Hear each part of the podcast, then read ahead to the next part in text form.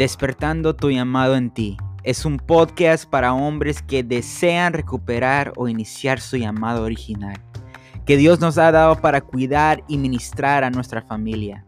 Te invitamos, varón, que escuches y que dejes que el Espíritu Santo despierte en ti tu llamado para ministrar tu tesoro, tu familia.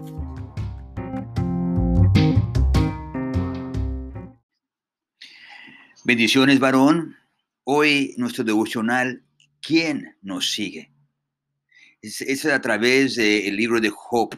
Job capítulo 1, versículo 1 y versículo 5. Siempre me ha llamado la atención Job por el primer versículo que miramos aquí. Dice, hubo en tierra de Uz un varón llamado Job. Y era este hombre perfecto y recto, temeroso de Dios y apartado de mal. Y luego habla en versículo 5 también, donde él comienza a interceder por sus hijos. Siete hijos y tres hijas tenía Job, diez en total, y siempre oraba por ellos.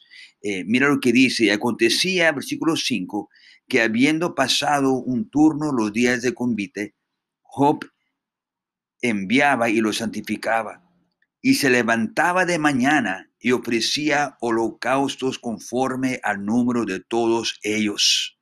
Porque decía Job, quizás habrán pecado mis hijos y habrán blasfemado contra Dios en sus corazones.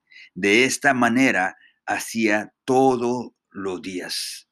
Qué importante mensaje y lección nos da eh, Job siendo un varón, siendo eh, un esposo, un padre, eh, donde él tomó tiempo para interceder por cada uno de sus hijos, de poder llevarlos en oración, de que sus hijos miren, de, miraron de que su padre Job era un hombre, como dice aquí, perfecto y recto, temeroso, que se apartaba de mal y sus hijos lo miraban. Qué importante porque ellos eh, eh, quizás eh, querían o seguían esto.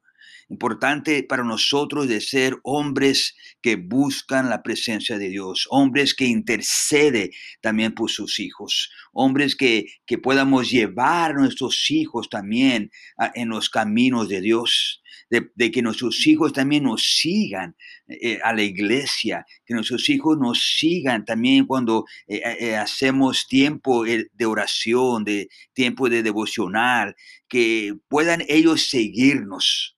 Por eso el título de este devocional es ¿Quién nos sigue? de que tú puedas voltear atrás y ver que tienes a tu familia siguiéndote en los caminos del Señor. Así que, varón, anímate, prepárate y, mira hacia atrás y verás que tus hijos y tu familia, tu esposa, te están siguiendo igual cuando buscamos la presencia de Dios. Bendiciones, varón.